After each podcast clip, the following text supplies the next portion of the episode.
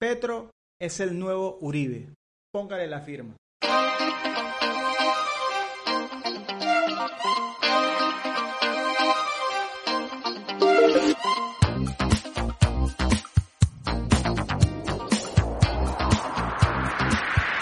Hola, soy Eduardo Jiménez y quiero darte la bienvenida nuevamente a este canal, uno de los canales más saludables que podrás encontrar.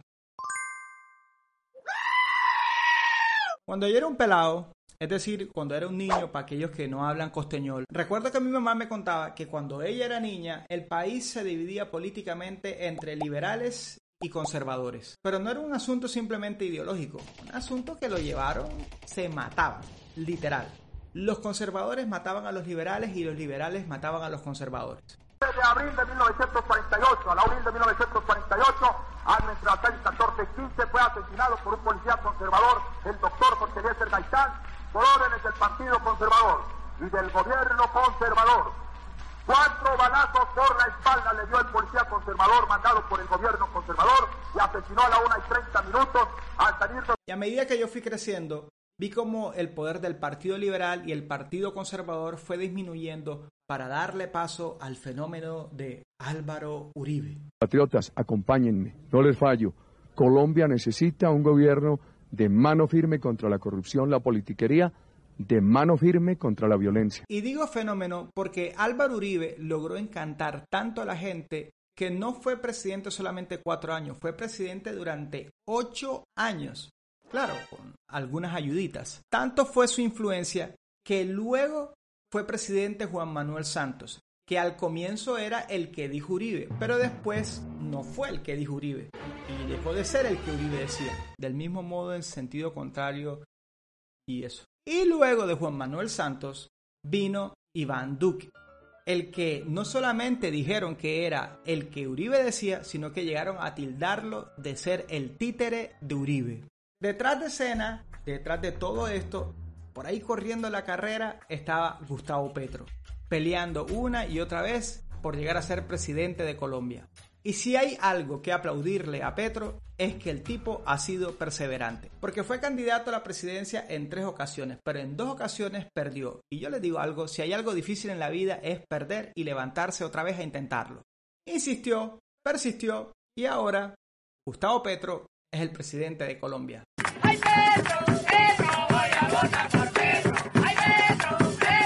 Bueno, hasta ahí está bien el repaso y yo creo que para ninguno de nosotros es oculto que el país pasó de estar peleándose entre liberales y conservadores a estar peleándose entre uribistas y petristas.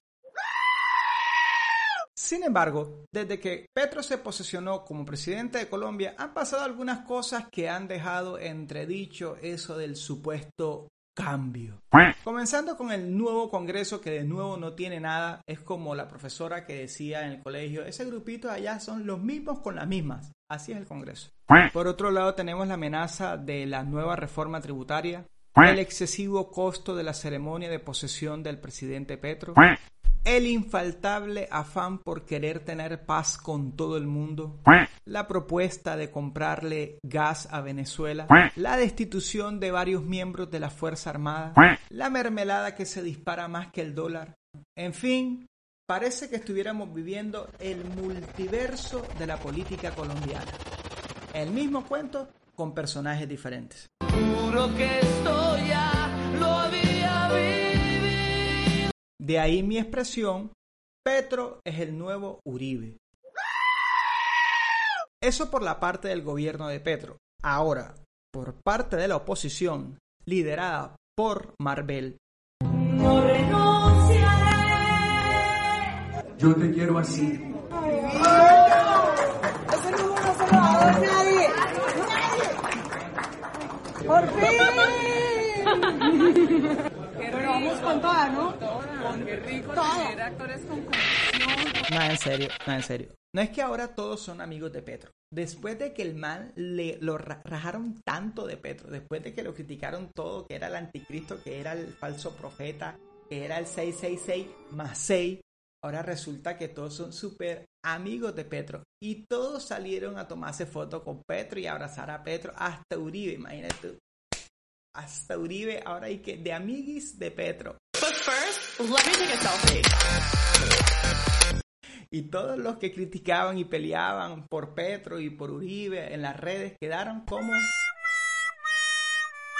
Así que la oposición ahora tiene varios retos. Número uno, no dejarse convertir al petrismo.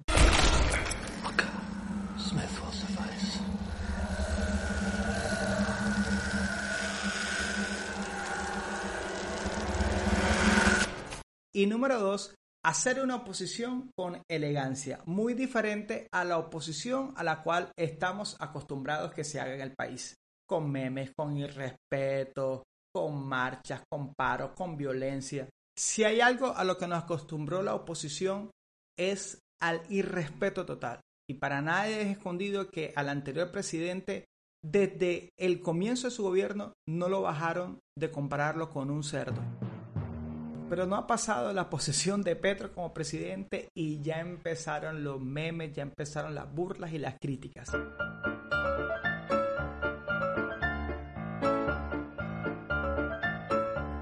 También las amenazas de un nuevo paro por la reforma tributaria. Entonces me pregunto, ¿cuál es la diferencia? Definitivamente uno se convierte en eso que critica. Ahora que la izquierda está en el poder, debe demostrar cómo se gobierna sin caer en los errores que cometió la derecha. Y ahora a la derecha le corresponde hacer una oposición elegante y efectiva. Ahora, ¿podrán los dos bandos demostrar que realmente eran diferentes? ¿O tristemente tendremos que llegar a la conclusión que Petro es el nuevo Uribe y que el petrismo es el nuevo uribismo? Jesús un día dijo, con la misma vara que mides serás medido. El que critica se concentra tanto en lo que el otro está haciendo que inconscientemente se convierte en su mejor alumno, condenado a vivir una fotocopia de eso que tanto criticó. Pero bueno, ¿quién soy yo para criticar?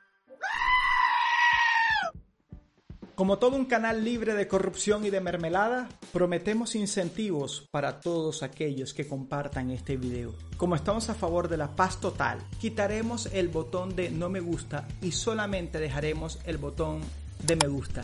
Los que quieran un cambio de verdad se suscribirán en este canal y activarán las notificaciones. Y para que vean que esto es un canal abierto aún a sus opositores, pueden dejar de forma gratuita todas sus opiniones en la caja de comentarios. También pueden encontrarme en Twitter como arroba Eduardo Jimeno R. Ahí también me pueden encontrar. Y también quiero invitarlos a que escuchen mi podcast. Está en Spotify, está en Apple Podcast. El podcast se llama Biblia para el Trancón. Entonces, desde la inocente y siempre crédula Colombia, los saluda Eduardo Jimeno recordándoles que solo Dios hace al hombre feliz. Bendiciones.